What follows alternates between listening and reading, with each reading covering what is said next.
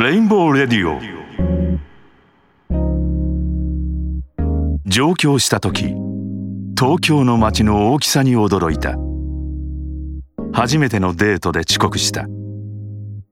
まだ何もなかったお台場が仕事場だった。家族が増えて車で走った。この橋を渡った30年若かったあなたもすっかりと大人になった。いつの時もレインボーブリッジを渡るとここが東京だと思った。渡った先にはいつかのそしてこれからのあなたがいる。これはレインボーブリッジがつなぐあなたの物語。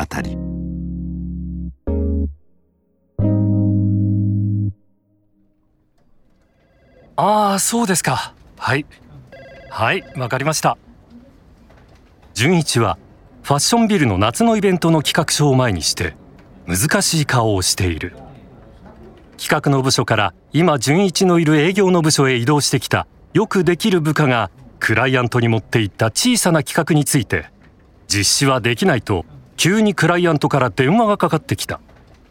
頑張って進めていたことを知っていた純一はこのことをどうやってその部下に伝えるか頭を抱えている。ちょっと萌ちゃんいいかな？はい。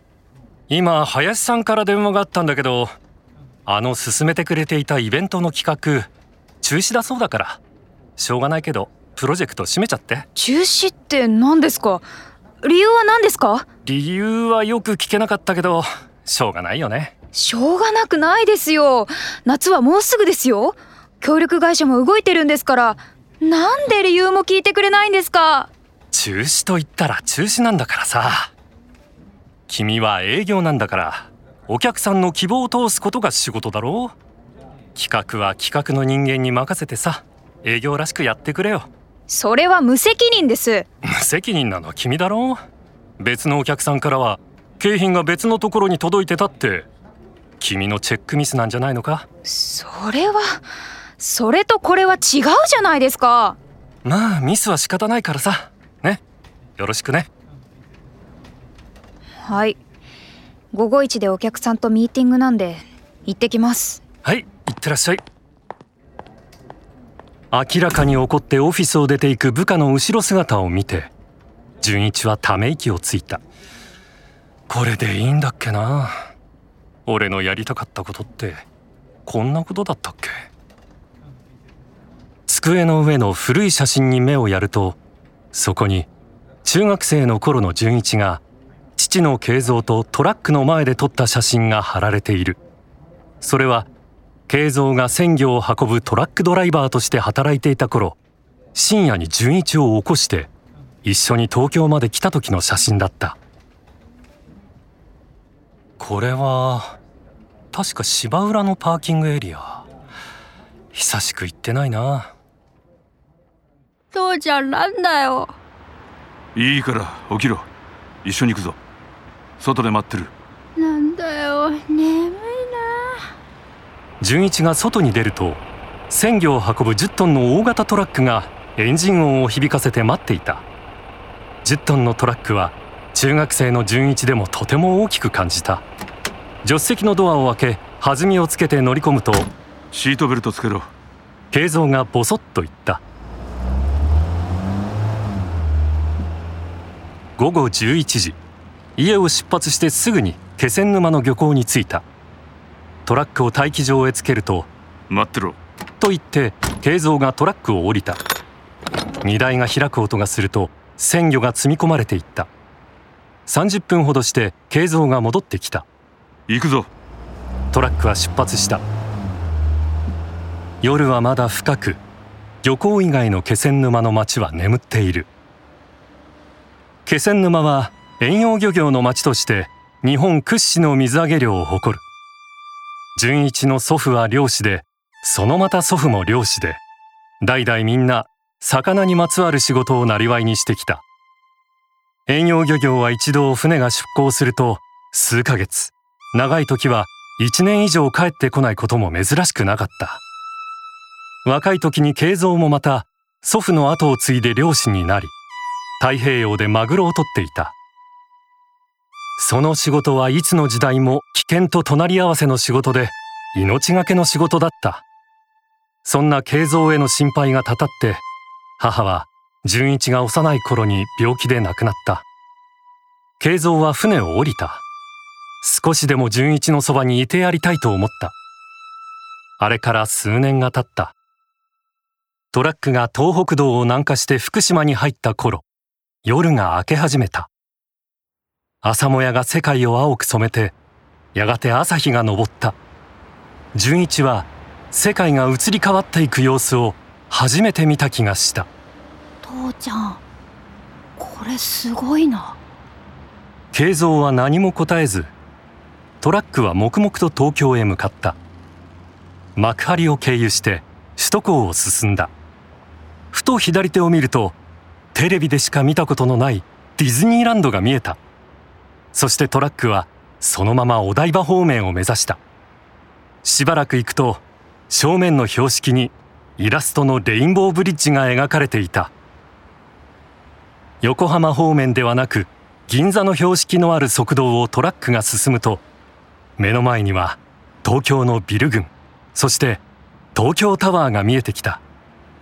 純一は寝ぼけ眼にまるで映画のワンシーンを見ているようだった。ほら。父ちゃんこれすごいな。トラックは進む。数分するとレインボーブリッジが見えてきて橋の死闘がぐんぐん迫ってきた。おい純一。俺が漁師になると決めたのは今のお前の年の頃だ。今日こうやって連れてきたのは世界を見せてやりたいと思ったからだ本当なら船に乗せてやりたかったけれど今はこれが俺の仕事だ。でもなこの仕事にだってこうやって世界の大きさを感じることができるんだ。毎日俺はこうして世界の移り変わりを見てるんだ。純一はなんだか気持ちがいっぱいになった。気づいたらレインボーブリッジを進み橋の中腹に来ていた。純一世界を目指せ。お前の世界を目指せ。漁師じゃなくてもいい。俺の仕事じゃなくてもいい。お前はお前らしくお前の人生を生きろ。うん。大きなカーブを曲がると芝浦のパーキングエリアに入った。時刻は4時前だ。ここまで来れば築地まではあと少しだ。眠いか？うんでも大丈夫。そうだ。あの時も親父カメラを出してきて歩いていた人に撮ってもらったな。お前はお前らしく生きろ。お前はお前らしく生きろ。慶三が言った言葉を言ってみる。写真を見ると慶三の言葉が何回も何回も反復して聞こえてくる気がした純一はデスクの引き出しを開けた。全く整理整頓されていない引き出しの隅に企画部時代の名刺があった。計算してみるとあの時の父と自分が同じ年だと気づいた。あのドライブの数ヶ月後慶三も母のもとへと旅立った。癌だった。純一はなんだか目頭が熱くなった。俺何やってるんだ。外はすっかり暗くなりオフィスにはもう純一しか残っていない。残業もようやく片付いた時昼間注意した部下のことが頭をよぎった。無責任なの君だろ？あれは言うべきことだったのだろうか。彼女のためになったのだろうか。自分も若い時なら彼女と同じように理不尽なことを言われたら食ってかかったに違いない。なのに。彼女が企画が好きで好きでたまらないのは純一は気づいていた。いやどこか嫉妬していたのかもしれない。純粋に心の底から企画をしてそれをお客さんに話して嬉しそうに仕事をする部下のことを自分よりも若いという決定的な企画の力に純一は嫉妬していたのかもしれない窓の外に東京の摩天楼が広がる東京湾を見ると白く輝くレインボーブリッジが東京の夜空に浮かんでいる親父その時純一の携帯が鳴った夜分にすみません。あの、なので企画をぜひ頼みたいんです。山本さんに。あそうですか。わかりました。山本も喜ぶと思います。はい。はいわかりました。失礼します。純一はすぐさま萌えにメッセージを送った。よし俺もやってやる。親父見ててくれよ。第3話忘れられない言葉。この先にはこれからのあなたがいる。あなたの道は続いていく。あなたとあなたをつなぐ橋。レインボーブリッジ開通30周年。